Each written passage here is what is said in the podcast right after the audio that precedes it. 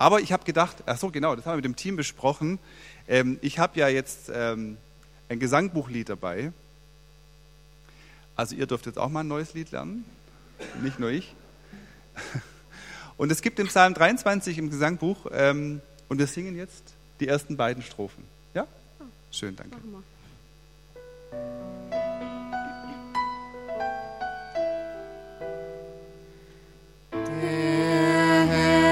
Herr ist mein getreuer Hirt, hält mich in seiner Hute, darin mir gar nicht mangeln wird, jemals an einem Gute. Er weidet mich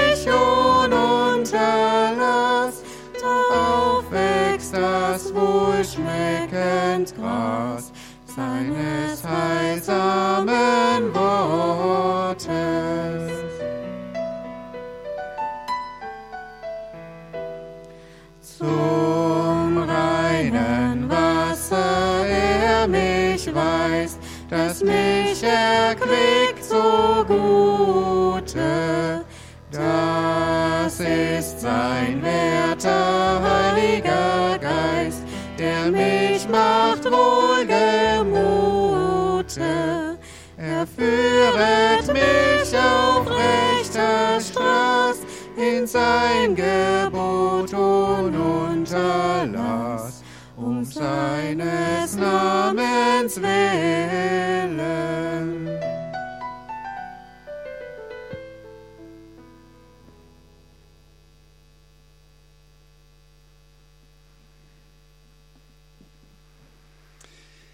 Gleich zweimal steht er im Gesangbuch als gesprochenes Gebet und als gebetetes Lied, Psalm 23. Warum gerade er? Warum ausgerechnet der 23.? Weil er von David stammt, dem bekanntesten Psalmisten? Nun, da gäbe es eine ganze Reihe weiterer Davids-Psalmen, die durchaus weniger bekannt sind. Weil er kurz genug ist, um ihn auswendig zu lernen? Nun, da gäbe es andere Texte und Psalmen, die mindestens so prägnant sind. Also warum der 23.? Und das ist jetzt für mich nicht nur eine rhetorische Frage, die ich euch und Ihnen stelle, sondern das ist ja eine Frage, die ich auch mir selber stelle. Ich lasse bis heute meine Konfirmanden diesen Psalm und keinen anderen auswendig lernen. Also ich muss mir diese Frage selber stellen, warum mache ich das? Aus welchem Grund möchte ich meinen Konfirmandinnen und Konfirmanden genau diesen Text, dieses Gebet mitgeben? Ich möchte diesen Psalm zunächst mit euch als Gänze beten und sprechen, so wie ein Lied oder ein Gedicht erklingen muss, denke ich, auch wenn wir die Melodie nicht mehr kennen. So sollen doch die Worte lautbar werden. Also ich möchte euch und Sie einladen, und wenn das jetzt klappt, dann sehen wir auch den Text, weil wir es nicht mal ganz auswendig können, das macht ja nichts, dass wir den jetzt miteinander einfach mal beten und sprechen und vielleicht sogar dazu aufstehen. Ah, da ist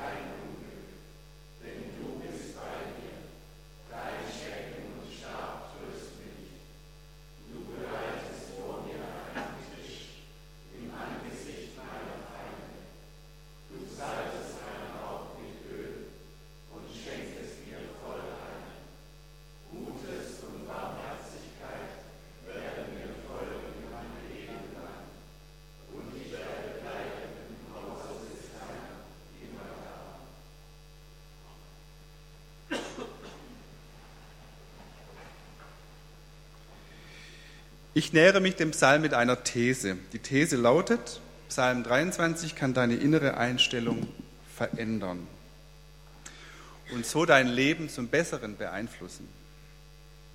Er ist, so setze ich meine These fort, eine besonders wirksame Medizin gegen Stress, Sorgen und Angst.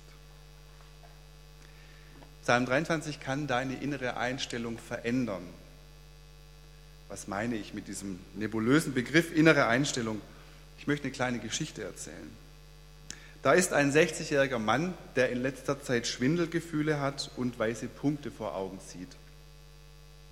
Er sucht einen Arzt auf. Nach eingehender Untersuchung offenbart ihm dieser Arzt, dass er an einer sehr seltenen Krankheit leide und nur noch wenige Monate zu leben hätte.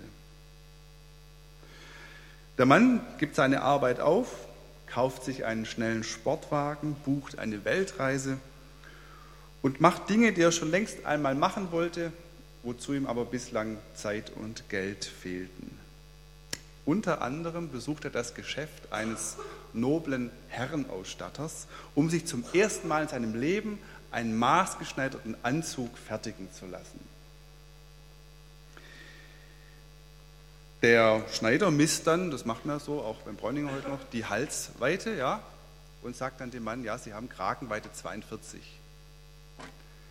Dann sagt der Mann, nee, ich habe 40. Entschuldigung, verehrter Herr, Sie haben Kragenweite 42. Nö, ich habe immer 40 gehabt und ich habe einfach Kragenweite 40. Ich möchte ein Hemd mit meiner Kragenweite 40.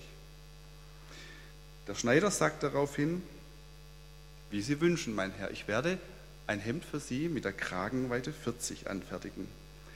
Aber lassen Sie mich noch hinzufügen, der Kragen wird vermutlich auf Ihre Halsschlagader drücken und Sie werden Schwindelgefühle bekommen und weiße Punkte sehen. Ja, manchmal ist es heilsam, seine innere Einstellung zu revidieren, vielleicht auch selber zu sich in Distanz zu gehen. Wer will schon schwindelig werden und weiße Punkte sehen? Der Herr ist mein Hirte. Ich habe die Erfahrung gemacht, dass dieser Text langsam und verinnerlichend gesprochen mich verändern kann. Jedenfalls in den Momenten, wo ich in diesen Psalm einkehre. Es sind ja allesamt alte Texte und die eigentlich dann zum Tragen kommen, wenn ich in diese alten Texte hineinschlüpfe, so wie ich heute bin, so wie in einen warmen Mantel, der mir hingehalten wird. Immanuel Kant, einer der bedeutendsten deutschen Philosophen, über den ich übrigens, das habe ich nicht erwähnt, meine Doktorarbeit geschrieben habe, hat einmal gestanden, und das finde ich sehr bemerkenswert, weil Kant eigentlich kein religiöser Mensch war. Kant hat also gesagt, zitiere, alle Bücher, die ich gelesen habe, haben mir nicht den Trost gegeben, den mir dieses Wort der Bibel gab. Der Herr ist mein Hirte, mir wird nichts mangeln. Wer diese Worte bewusst betet, bei dem ändert sich vielleicht nicht die Situation, in der er oder sie sich befindet, aber der Blick darauf, der ändert sich. Und damit ist ja eine weitere Behauptung meinerseits verbunden, die Behauptung nämlich, dass das, was uns Sorgen macht, nicht in erster Linie das ist, was ich erlebe, sondern wie ich es erlebe. Zum Beispiel, da hast du einen schwierigen Chef, der dich unglaublich ärgert und du würdest ihm am liebsten auf den Mond schießen. Jetzt fehlt dir aber das Geld für die Rakete. Was machst du? Ihn kannst du nicht ändern. Aber dich kannst du ändern, indem du dich änderst, wie du ihm begegnest. Deine innere Einstellung kannst du ändern. Ich werde darauf nochmal zurückkommen. An sich betrachtet ist dieser Psalm mit der Nummer 23 also zunächst einmal ein alter Text, der vor circa 3000 Jahren auf Hebräisch aufgeschrieben wurde. Ich denke nach wie vor, bei allen Psalmen und auch bei dem gilt, es kommt darauf an, ob wir uns diesen alten Text, diese alten Texte zu eigen machen können, ob diese alten Worte zu deinen Worten werden können, dieses Gebet Davids zu deinem Gebet werden kann. Denn das ist dieser Psalm, er ist ein Gebet. Inwiefern und warum werden wir noch sehen. Ich möchte vorne anfangen und diesen Worten nachdenken. Der Herr ist mein Hirte. Wozu brauchen wir einen Hirten? Der Hirt hütet die Schafe. Der Mensch ist aber kein Schaf, sondern selber ein Hirt von Schafen. Als Mutter oder als Vater im Beruf oder im Privaten den eigenen älter werdenden Eltern gegenüber oder anderen Schutzbefohlen, vielleicht als Jungscharleiterin, Jungscharleiter im CVM oder sonst wo. Wir sind dort, wo wir Verantwortung übernehmen für anderes und für andere, selber Hirten. Warum versteht dann der Beter sich selber oder uns als Schaf, das seinerseits einen Hirten braucht? Für dieses Bild möchte ich fragen, nicht an dem vorbei, was für den Menschen das Wesentliche ist, nämlich die Fähigkeit zur freien Selbstbestimmung. Nur weil der Mensch freier Selbstbestimmung fähig ist, ist er selber Hirt von Schafen. Die freie Selbstbestimmung ist das Unterscheidungsmerkmal zwischen Menschen und Tieren. Tiere folgen ihrem Instinkt. Der leitet sie. Und man kann doch fragen, sollen wir jetzt also den Tieren gleich werden und uns leiten lassen? Wie ein Schaf? Ich denke, dass genau dieser Punkt nicht der Punkt ist, der den Beter interessiert, also nicht der Vergleichspunkt. Man muss bei solchen alten Texten immer gucken, wo ist der springende Punkt. Den Beter interessiert, ich sage es einmal mit alten Worten, an diesem Bild, was die Seligen von den Verlorenen unterscheidet. Und das ist eben nicht die Möglichkeit zur freien Selbstbestimmung, die wir alle haben. Daran haben wir alle Anteil. Die freie Selbstbestimmung ist nämlich, so denkt sich das dieser Beter, nicht selber schon die hinreichende Orientierung. Also, dass wir uns selber bestimmen können, dass wir freie Wesen sind, das ist eine unschätzbare Gabe. Sie ist jedoch nicht der Kompass, der das Schiff des Lebens automatisch in die richtige Richtung steuert oder noch selber darüber entscheidet, wo Norden ist und wo die richtige Richtung ist. Oder anders gesagt, die freie Selbstbestimmung ist ein Mittel. Sie ist nicht das Ziel. Oder nochmal anders gesagt, die Wahrheit richtet sich nicht nach uns. Wir müssen uns nach der Wahrheit richten. Und damit wir das können, müssen wir der Wahrheit ansichtig werden. Wir müssen sie sehen, erleben. Wir müssen sie gezeigt bekommen. Und da ist jetzt der Hirt, um in dieses Bild zurückzukehren, eben der, der den Weg zeigt und der den Weg zu gehen hilft. Wenn dieses Bild und wenn mein Verständnis dieses Bildes vom Hirten und den Schafen zutrifft, dann heißt das wohl Folgendes. Es heißt, wir sind nicht Herren und Meister unserer selbst. Zwar sind wir frei, was Immanuel Kant als die Fähigkeit definierte, ich zitiere ihn nochmal, unabhängig von den Naturursachen etwas hervorzubringen, mithin eine Reihe von Begebenheiten ganz von selbst anzufangen, das vermag der Mensch und nur er und ist dennoch scharf in dem Sinne, dass er die Rahmenbedingungen seines Handelns nicht im Griff hat, weder die äußeren noch die inneren. Also ein Spielraum der Gestaltung ist uns allen gegeben, durchaus. Und doch ist dieser Spielraum in Relation auf unser gesamtes Leben betrachtet klein und schrumpft am Ende auf nichts zusammen.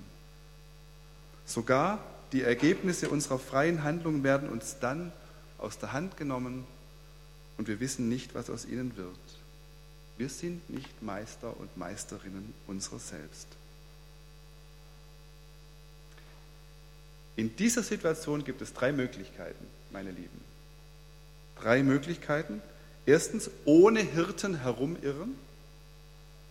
Zweitens, dem falschen Hirten folgen. Drittens, dem guten Hirten folgen. Und ich möchte diesen drei Möglichkeiten einmal nachgehen. Also die erste Möglichkeit, herumirren. Beim Propheten Jesaja liest man, und vielleicht kennen dieses Wort manche, ich zitiere Jesaja 53, wir gingen alle in die Irre wie Schafe, ein jeder sah auf seinen Weg. Ein großartiger Vers, weil, ich sage es vielleicht gleich nochmal, hier das eine die Erläuterung des anderen ist. Wir gingen alle in die Irre wie Schafe, ein jeder sah auf seinen Weg.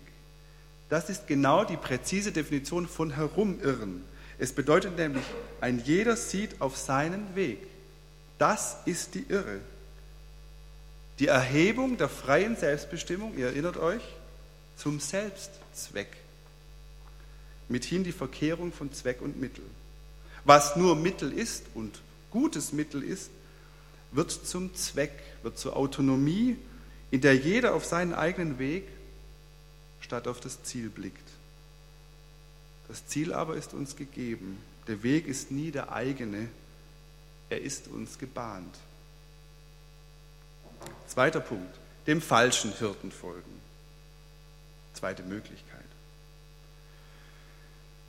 Aus dem Gefühl, dass sie auf dem eigenen Weg verloren sind, folgen die Schafe also dem nächstbesten Hirten, dem falschen, von dem Jesus im Johannesevangelium sagt, er sei kein Hirt, weil, zitiere, ihm nichts an den Schafen liegt. Das Johannesevangelium Kapitel 10.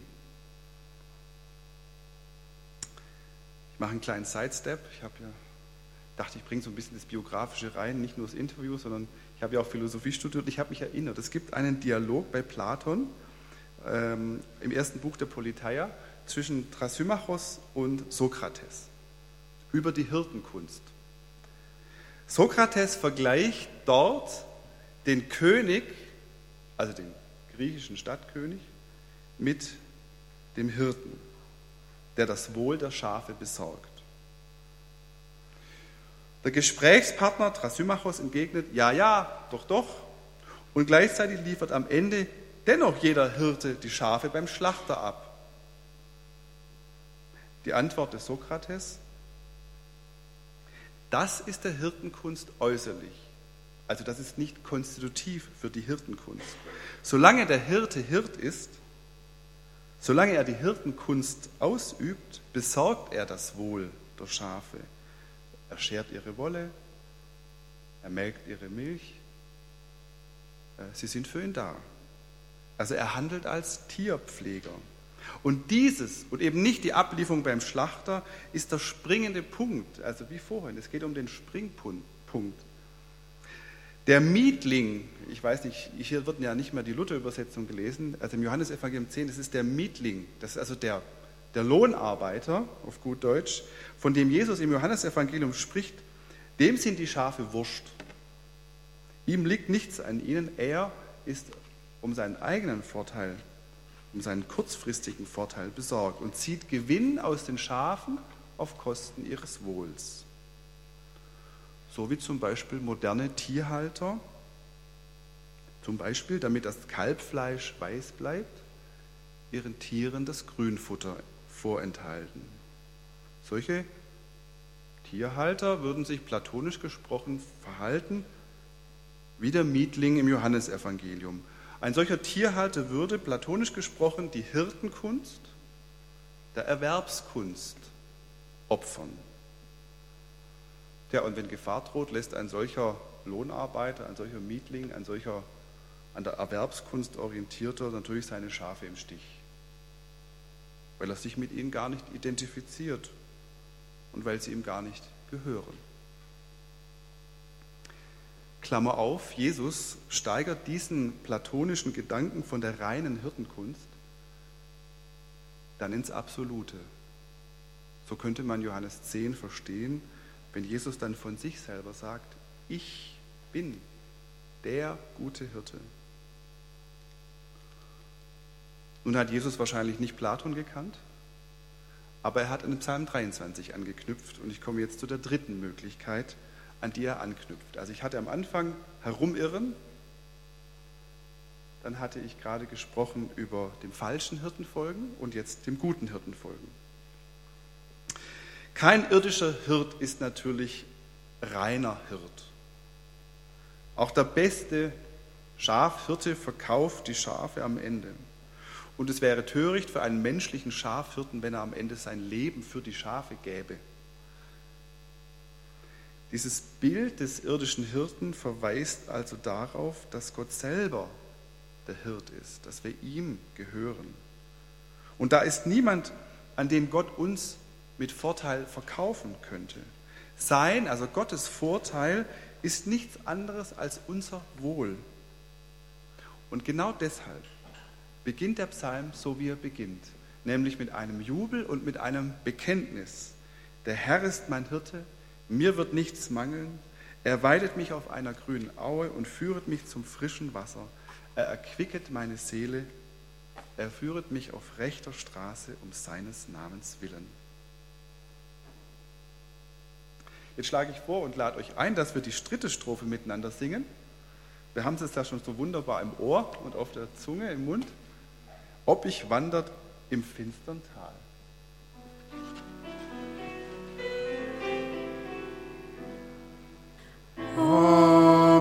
Ich wandert im finstern Tal, fürcht ich doch kein Unglücke. In Leid, Verfolgung und Trübsal, in dieser Welt der Tücke. Denn du bist bei mir stetiglich, Dein Stab und Stecken trösten mich, auf dein Wort ich mich lasse.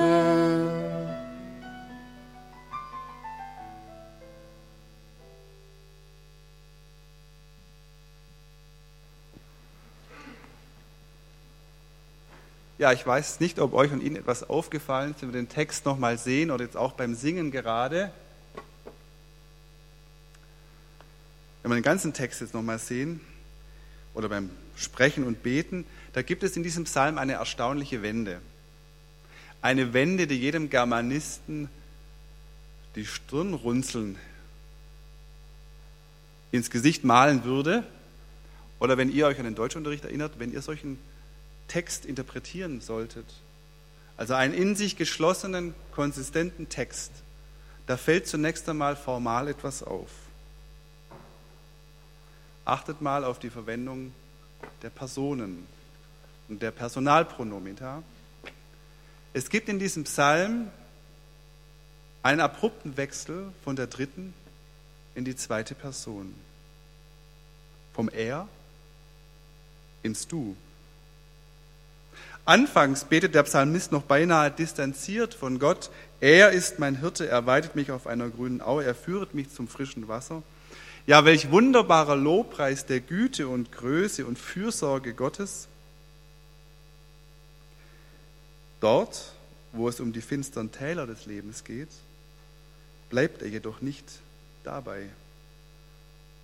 Da, wo der Weg eng wird und bedrückend, wo unüberbrückbare Brocken den Weg versperren, da reicht anscheinend dieses äußere Bekenntnis, dieses Reden über Gott nicht mehr aus. Also der Beter fährt eben nicht fort, und ob er schon wanderte im finstern Tal, fürchtet er kein Unglück, denn er ist bei mir, sein Stecken und Stab trösten ihn. Sondern, und ob ich schon wanderte im finstern Tal, fürchte ich kein Unglück, denn du bist bei mir, dein Stecken und Stab trösten mich. In der Tiefe im Tal, wenn wir ganz unten sind, da überwinden wir offenbar am leichtesten unsere Distanziertheit Gott gegenüber. Da beginnen wir mit ihm und nicht nur über ihn zu sprechen. Da kommen wir ins Gebet. Da klagen wir ihm unsere Not, ringen wir mit ihm und legen unser Leben in seine Hand. da wird aus dem Er das vertrauliche und vertrauensvolle Du. Da mündet das Bekenntnis ins Gebet. Denn das ist der Psalm 23 von nun an.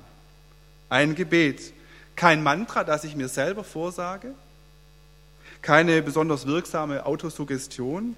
Auch nicht bloß ein meditativer Text, sondern ab jetzt und insgesamt ein Gebet. Du breitest vor mir einen Tisch.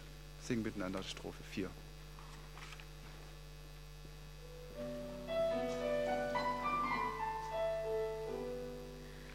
Du breitest vor mir einen Tisch, vor mein Feind allenthalben, machst mein Herz unverzaget frisch, mein Haupt tust du mir salben, mit deinem Geist der Freudenöl und schenkest vollein meiner Seel deine geistlichen Freuden.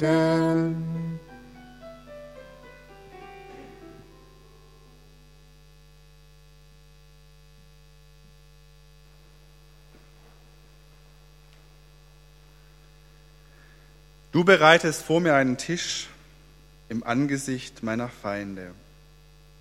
Ich vermute, dass viele diesen Satz mitsprechen, weil er eben zum Psalm dazugehört, ohne jetzt Bestimmtes dabei zu denken. Dabei denke ich, dass man sich das konkret vorstellen sollte, so wie es der Beter damals erleben konnte. Ich sitze also vor meinem Zelt und sehe in weiter Ferne Staubwolken aufsteigen. Das Herannahen der Feinde kündigen sie an. Wie würde ich mich verhalten? In Panik verfallen? Hektisch das Wichtigste zusammenraffen und zur Flucht blasen? Und Gott? Was tut Gott in dieser Situation? Es klingt, liest und spricht sich widersinnig. Er bereitet vor mir einen Tisch mit Essen und Trinken und fordert mich auf, so, jetzt stärk dich erstmal. Lass dich nicht gleich aus der Ruhe bringen. Wer weiß, wie sich das alles noch entwickeln wird. Ich bin bei dir. Wie leicht lasse ich mich aus der Fassung bringen. Durch das, was möglicherweise auf mich zukommen könnte. Wie oft nehme ich und vielleicht auch ihr in Gedanken das Schlimmste schon vorweg. Ich denke, auch hier ist es wieder gut zu differenzieren. Es heißt nicht, dass wir uns um die Zukunft keine Gedanken machen sollten. Das sollten wir sehr wohl. Aber die Sorge, die Sorge macht klein und die Angst verengt den Blick. Aber Gott will uns aufschauen lassen. Einer meiner Lieblingsworte im Alten Testament, so ein ganz kleines Wort, wird eigentlich immer überlesen. Hine oder Hineni, wenn es ganz besonders ist, siehe, siehe, heb den Blick, komm aus deiner Selbstverkrümmung raus. Schau auf und sieh auf andere und sieh auf anderes. Das ist Gottes Ziel und Wunsch für uns. Gott will uns aufschauen lassen. Das mag, denke ich, manchmal für einen wirklich sorgengeplagten Menschen fast eine Zumutung sein oder wie eine Zumutung klingen, dass ihm im Angesicht von Sorge und Not dass ihm jetzt der Tisch gedeckt werden soll und er als Gast des Höchsten bewirtet wird. Ich möchte nochmal in dieses Bild reingehen. Im Angesicht der Feinde am gedeckten Tisch sitzen und es sich schmecken lassen. Ich glaube, es gibt fast kein Bild, oder wenn ich eins suchen müsste, ich würde kein besseres finden, das schöner die Ohnmacht der feindlichen Gewalt demonstriert das trägt fast schon parodistische Züge. Der Zecher kämpft nicht. Der Anblick der wütenden Feinde verdirbt ihm nicht einmal den Appetit. Der Beter ist für die Feinde prinzipiell unerreichbar. Sie müssen sogar, ohne es zu wollen, noch helfen, den Tisch decken, das heißt, die Speise herzurichten. die darin besteht, den Willen des Vaters zu tun. Wir sind da wieder Stücke aus meinem Studium eingefallen, Erinnerungen von den alten Märtyrern. Die haben ihre Henker, so wird es überliefert, ganz oft nicht als Feinde wahrgenommen, sondern als solche, die ihnen die Tür zum ewigen Gastmahl öffnen. Also eine Perspektive, die den Feinden vollkommen verborgen blieb. Und ich denke, das spiegelt sich hier auch wieder. Der Beter gehört einer anderen Welt an, einer Welt unter umgekehrten Vorzeichen. Und wenn ich jetzt frage, wie diese Welt unter umgekehrten, unter Gottes Vorzeichen aussieht, dann kann ich nur antworten, großartig sieht sie aus. Was dem Beter nämlich zuteil wird, das ist in der Antike und im Orient eigentlich die größte Auszeichnung, die einem Menschen zuteil werden kann. Die Tischgemeinschaft, die königliche Tischgemeinschaft, das gemeinsame Mahl. Also wer mal im Orient ist und wird von irgendjemand eingeladen, bitte schlagt diese Einladung nicht aus. Das können wir, die wir alle so für uns äh, essen und an der Dönerbude oder jeder für sich vorm Fernseher gar nicht mehr vorstellen. Tischgemeinschaft. Die höchste Form des sozialen Zusammenlebens. Und bei dieser Tischgemeinschaft hier im Psalm 23 wird zweierlei hervorgehoben, um eben die Freude und Üppigkeit darzustellen, den Glanz dieser Tischgemeinschaft. Einmal, du salbest mein Haupt mit Öl. In der alttestamentlichen Wissenschaft hat man mit diesen kurzen Worten lange gerungen. Du salbest mein Haupt mit Öl. Man konnte das lange nicht deuten. Man hat es sehr lange versucht, in Richtung der Königssalbung zu interpretieren, als ob da jetzt einer zum König gesalbt wird. Ich bevorzuge eine andere Auslegung dieses Bildes. Es gibt nämlich ägyptische Wandmalereien, die die orientalische Sitte bezeugen, dass bei ganz besonders festlichen Gastmälern den Gästen äh, sogenannte Salbkegel, teilweise mit Blumen geschmückt, um den Kopf gebunden wurden. Also das sieht dann so aus, ich kriege hier was umgebunden und oben habe ich einen Salbkegel, da sind parfümierte Fette und Öle drin. Und in der Hitze und in dem Glück des Festes fangen die an zu duften. Und einen betörenden Wohlgeruch zu, ver zu verbreiten. Ja, ich sage das deshalb, wir müssen uns diese Psalmen konkret vorstellen. Das ist ja nicht nur irgendwie verschrobene Poesie, sondern das ist konkret. Also ich denke, dass ich das so verstehen sollte. Du salbest mein Haupt mit Öl, das ist wirklich üppigst. Und das andere, neben diesem Bild, du schenkst mir voll ein. Das verstehen wir natürlich eher. Die Überfülle des Bechers hebt die Großzügigkeit des Gastgebers hervor. Gott lässt sich nicht lumpen, hm, so könnte man sagen. Er ist ein guter Hirt und ein guter Wirt. Das sage ich meinen Konfis immer, wenn sie es auswendig lernen sollen. Das sind zwei Bildteile, sage ich immer, der gute Hirt und der gute Wirt. Also ein grandioser Gastgeber. Und wenn alles dieses, was ich jetzt sagte, angesichts höchster Not und angesichts eigener Sorgen und äußerer Feinde, wer auch immer die sein mögen, gilt, ja, dann gilt es doch wohl auch für alles andere. Dann gilt es doch wohl auch für den Rest des Lebens. Und so kann der Beter dann am Ende seines Gebets von diesem Gott und von sich selber bekennen, was wir jetzt erstmal miteinander singen als fünfte Strophe.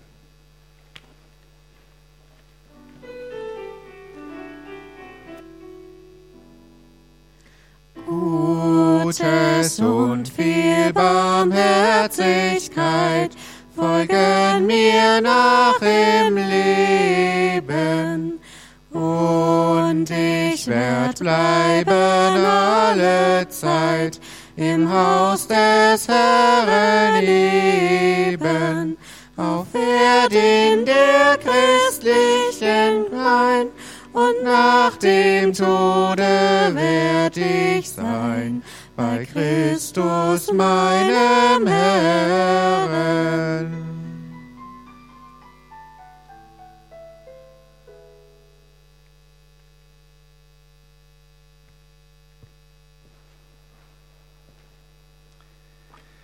Damit kehrt der Psalmbeter, so verstehe ich es, wieder ins Leben zurück, aus der Bildwelt ins Leben, mit der Gewissheit, dass ihm jetzt zwei Dinge gegeben sind, zwei Dinge, zwei königliche Wegbegleiter, die ihn verfolgen werden. Güte und Barmherzigkeit. Sie werden ihn verfolgen, so habe ich es ein bisschen wörtlicher übersetzt als bei Martin Luther. Er sagt ja, Gutes und Barmherzigkeit werden mir folgen mein Leben lang. Ich habe es deshalb etwas wörtlicher übersetzt mit verfolgen, weil es eben nicht heißt, dass ich hinfort nur noch auf Gutes und Barmherzigkeit stoßen werde. Dass also von jetzt ab, jetzt bin ich Christin und Christ, alles glatt läuft bei mir. Sondern Psalm 23 bekennt Folgendes, was auch immer mir auf meinem Weg begegnen wird, Gutes oder Schlechtes, Frohmachendes oder Niederschmetterndes, egal, Gottes Güte bleibt mir auf den Fersen. Das ist ein Unterschied. Nicht um das Glück, auf das ich stoße, geht es, sondern um Gottes Segen, der mich begleitet und der manchmal auch erst vielleicht im Rückblick für mich erkennbar ist. Gutes und Barmherzigkeit werden mir folgen mein Leben lang. Und mit diesen letzten Worten kehre ich in den Anfang zurück. Der Herr ist mein Hirte. Warum gerade dieser Psalm, habe ich gefragt. Warum gerade ist er so bekannt und so beliebt? Ich glaube, wir können zumindest so viel jetzt sagen, eben nicht, weil er ein Idyll, Idyll ist, weil ein Pastorale, also ein Postkartenkitsch-Gemälde, wenn man es im Internet aufschlägt, dann kommt meistens Kitsch, also wenn man das, die Bebilderungen dieses Psalms mal googelt. Ich würde sagen, nein, deshalb nicht. Wer dem Psalm 23 betet, betet keinem Happy End hinterher. Schon die ersten Worte zeigen, dass etwas sehr Konkretes im Hintergrund steht, der Weitwechsel der orientalischen Landwirtschaft. Und in dieser Weitwechselgesellschaft und Weitwechsellandschaft gibt es eben anders als bei uns und anders als viele Bilder, die man dann sieht oder auch als ich es und ihr vielleicht kennt von der Alp, wo man noch Hirten sieht, eben nur insulare Weideflächen. Ja? Also kein dicker Grasteppich auf, bis in den Horizont hinaus, sondern immer nur punktuelles Weideland. Ist also eine Wiese abgegrast, dann muss die Herde zum nächsten Weideplatz geführt werden. Zwischen den einzelnen grünen Auen liegen aber oft gefährliche Wege. Und ob ich schon wanderte im finstern Tal. Die Qualität des Hirten erweist sich also darin, seine Herde auf rechter Straße zu führen und die für sie notwendigen Lager und Ruheplätze zu finden. Dass das kein Spaziergang ist, wird schon an den unerlässlichen Werkzeugen des Hirten deutlich, die hier auch ganz klar benannt werden. Und da muss ich sagen, haben wir diese Luther-Übersetzung nicht mehr so klar vor Augen, wie wir es vielleicht hätten müssten, wenn wir das Original lesen. Denn es sind da zwei Werkzeuge. Da ist einmal der Stab. Das ist das lange Stück Holz, mit dem der Hirte seine Schafe stützt und bei schwierigen Stellen auch führt. Und da ist zum anderen das Stecken. Jetzt, was ist das Stecken? Eigentlich müsste man übersetzen, das ist die Keule. Die umhängende Keule des Hirten, mit denen der Hirte die wilden Tiere abwehrt. Berglöwen zum Beispiel, die damals im judäischen Bergland durchaus vorkamen. Also Stab und Keule. Der Herr ist mein Hirte. Ein Stück handfestes Leben aus einer vergangenen Zeit, und was daran fesselt, ich denke, das sind jene Bilder, die so uralt sind. Aber nicht alt im zeitlichen Sinne, sondern die uralt sind, weil sie tief in unserem Gedächtnis eingegraben sind, in unserer Seele.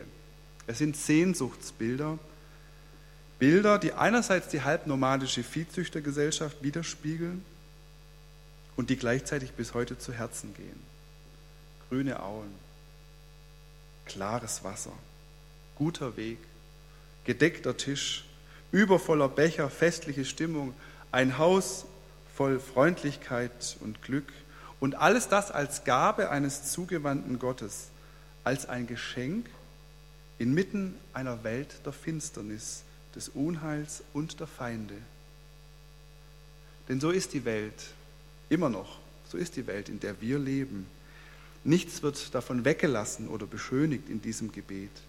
Nichts aber wird auch weggestrichen oder abgeschwächt von der Hoffnung, die den trägt, der sich auf Gott verlässt. Ich habe deshalb mal versucht, diesen alten Text, diesen alten Psalm umzuformulieren, sodass er sogar Gott direkt anspricht. Und ich möchte damit schließen und jetzt euch dieses, diesen Versuch eines Gebetes nach Psalm 23 zusprechen. Nein, spricht Gott der Herr, ich werde dir nicht unbedingt geben, was du willst. Ja, ich werde dir Glückseligkeit geben. Nein, ich werde nicht alle Schatten in dir und um dich herum wegnehmen. Ja, ich werde dein Licht sein. Nein, ich werde dein Elend nicht mit einer Handbewegung wegfegen. Ja, ich werde dir einen Raum schaffen, in dem du atmen kannst. Nein, ich werde dir nicht alle Hindernisse aus dem Weg räumen. Ich werde dich nicht davor bewahren, mit einigen zusammenzuprallen. Ja, ich werde dich führen. Mein Stecken und Stab werden dich trösten. Nein, ich werde dich nicht über das Tal des Todes hinwegtragen. Ja, ich werde dich hindurchtragen. Nein, ich werde nicht dein göttlicher Zauberer sein. Ja, ich werde dein guter Hirte sein. Ich werde mit dir gehen, ich werde dein Gott sein, in guten und schlechten Zeiten, im Tod und im Leben. Amen.